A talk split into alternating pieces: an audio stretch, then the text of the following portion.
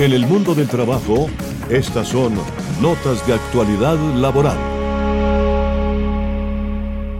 Saludo cordial a nuestra mesa de trabajo, al doctor Octavio Arcila, al doctor Julián Serna, al doctor eh, Gabriel Ignacio Gómez Marín, director de este programa, y también saludo para la estudiante Estefanía Gómez Castaño, de Negocios Internacionales en la Universidad Piloto de Colombia, que nos acompaña también en el día de hoy. Y hablaremos en el día de hoy de un tema bien interesante, compañeros y compañeras. Realmente es importante tener en cuenta que la parte correspondiente al teletrabajo y la intervención sobre el trabajo en casa lo hemos venido analizando en los últimos programas y también hablaremos de las vulneraciones del derecho al trabajo y de la intervención que hará el doctor Julián Serna con respecto a, a, la crisis climática que estamos viviendo hoy en día. La historia de Estefanía y la coordinación que nos ha hecho en cuanto a música, pues también la presentaremos. Recordemos entonces muy rápidamente que el tema que nos acompaña hoy es migración laboral y contratación equitativa. La tendencia eh, o tendencias actuales y la importancia de abordar los desafíos de gobernanza en un contexto de migración laboral en rápida transformación. En el mundo globalizado de hoy día, la migración laboral es una creciente prioridad política. Las dificultades económicas y las crisis geopolíticas generan deficiencias de trabajo decente que se traducen en movimientos migratorios diversos y en aumento. Además, esta migración laboral cada vez más compleja agrava los problemas de gobernanza. Esta discusión debería aportar una contribución importante a los debates mundiales sobre la migración. El debate político actual sobre la migración con frecuencia se basa en errores de interpretación de la relación entre la migración, el empleo y el desarrollo. Doctor Gabriel, ¿de qué manera la migración laboral entonces beneficia a los trabajadores migrantes y a sus familias, así como a sus países de origen y de destino? Buenas tardes.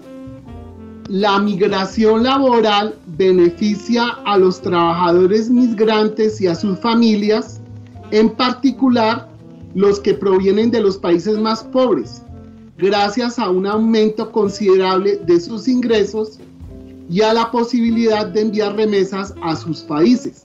Además, estas remesas, que en 2016 alcanzaron la cifra de 429 mil millones de dólares en los países en desarrollo, pueden ayudar a financiar la educación y la atención médica donde existen ciencias en los países de origen.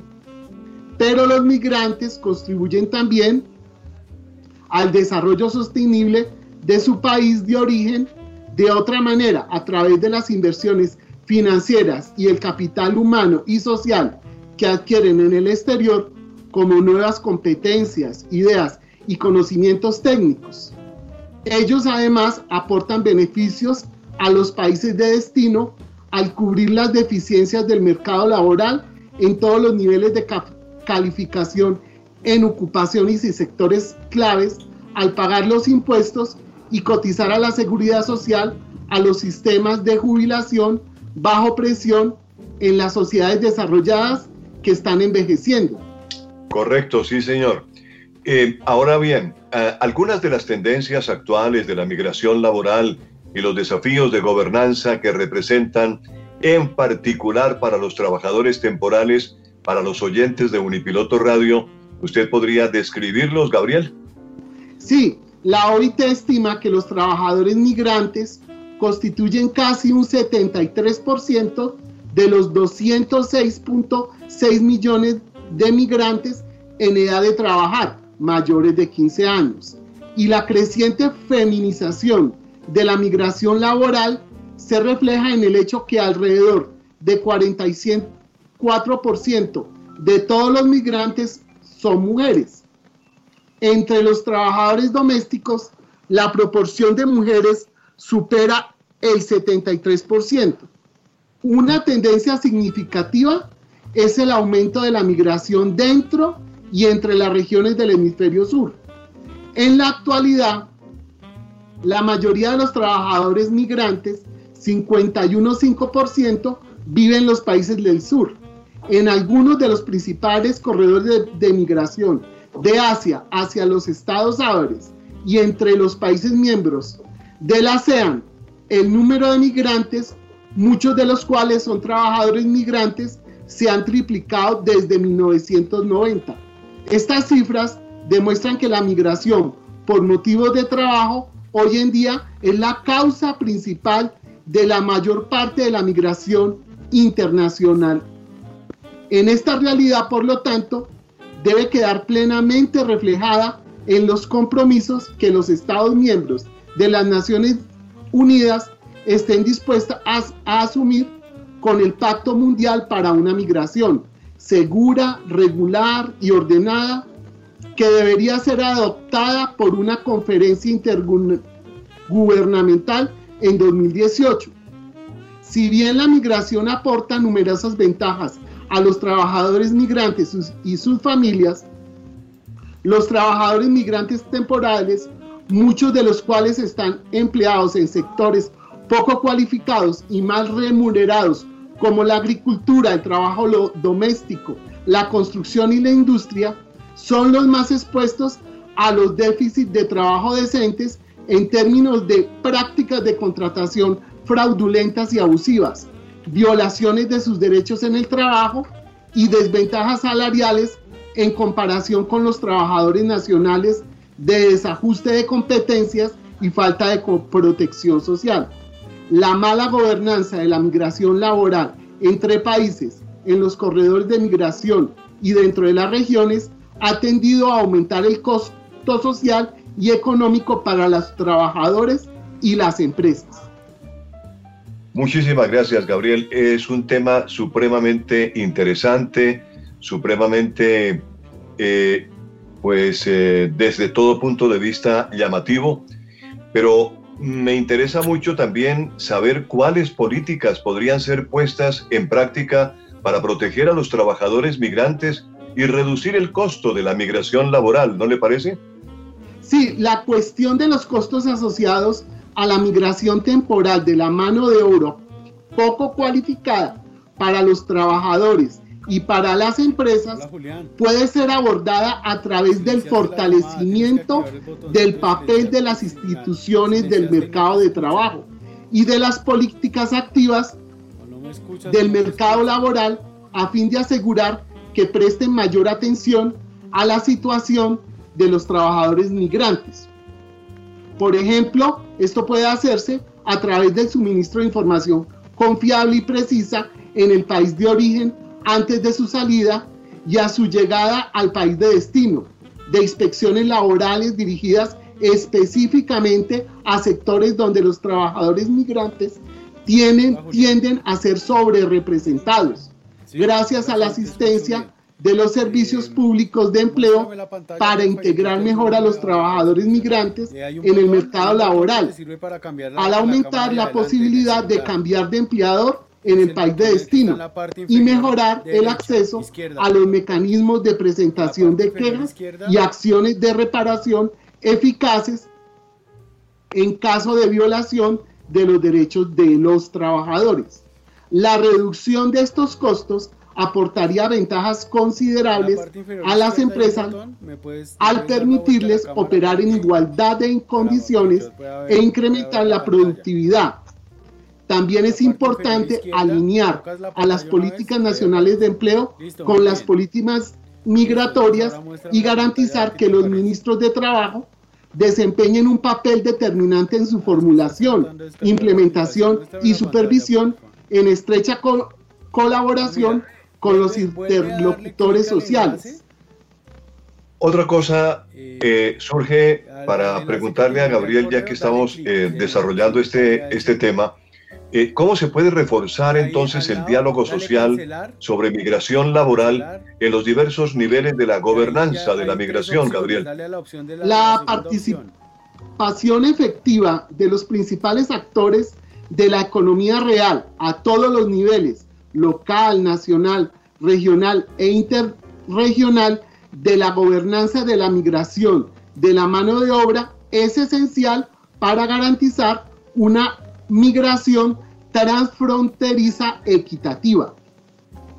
El diálogo social sobre la migración laboral puede ser reforzado a través de una estrecha cooperación de los interlocutores sociales en el desarrollo, implementación y supervisión de las políticas nacionales relativas a la migración laboral. También es necesario que los acuerdos bilaterales entre los países de origen y de destino involucren a los interlocutores sociales en su elaboración y puesta en práctica. A este respecto, existen algunos ejemplos de buenas prácticas. Por ejemplo, el acuerdo Alemania-Filipinas sobre los trabajadores de la salud, que integra a los sindicatos de ambos países en un comité conjunto creado en el marco del acuerdo a fin de supervisar y evaluar su aplicación. Los sindicatos en los países de origen y de destino también cooperan cada vez más a través de las fronteras para proteger mejor a los trabajadores migrantes. A nivel regional, contamos con un número de buenos ejemplos de estructuras tripartitas dentro de las comunidades económicas regionales, como el foro de la ASEAN sobre migración laboral, una plataforma abierta a los gobiernos, los empleadores, los trabajadores y la sociedad civil para discutir los aspectos que afectan a los trabajadores migrantes, mujeres y hombres. Qué interesante tema, Gabriel. Muy, pero muy interesante saber esto eh, específicamente, sobre todo en esta época que hay tanta migración, ¿no es cierto? Sí, y esto nos puede dar luces para tratar el problema que tenemos actualmente en Colombia, específicamente de los migrantes venezolanos que se encuentran en unas condiciones de vulnerabilidad. Claro. Ahí es donde creo que, que pueden aplicarse todos estos parámetros sobre la migración laboral. Sí, señor, efectivamente, Gabriel. Estoy de acuerdo con usted. Hay que realmente promover mucho más el conocimiento de cómo tratar realmente a los migrantes. Em, los migrantes difícilmente se van a acabar, ¿no es cierto? Porque eh, las personas eh, buscan mejores opciones todos los días en cualquier parte del mundo. Están buscando mejores oportunidades, mejores salarios, eh, la forma de estudiar, la, forma de, obtener más conocimiento del mercado, de cualquier cosa que uno eh, esté realmente interesado en un tema, eh, sea el que sea, vale la pena que las personas aprecien realmente a los migrantes, ¿no? Sí, y sobre todo saber de que el, migrante no viene solo, viene con su familia, viene con menores de edad, y en, en este sentido, el, el Estado colombiano, haciendo aplicación de la Convención de los Derechos del Niño, a todo, a recién nacido y menores de 5 años que lleguen al país, automáticamente el gobierno colombiano le concede la nacionalidad a esos, a esos bebés, a esos niños. Correcto. Estamos en el mundo del trabajo y la bioética laboral. Gracias por su sintonía, amigos oyentes de Unipiloto Radio Online. Ya regresamos.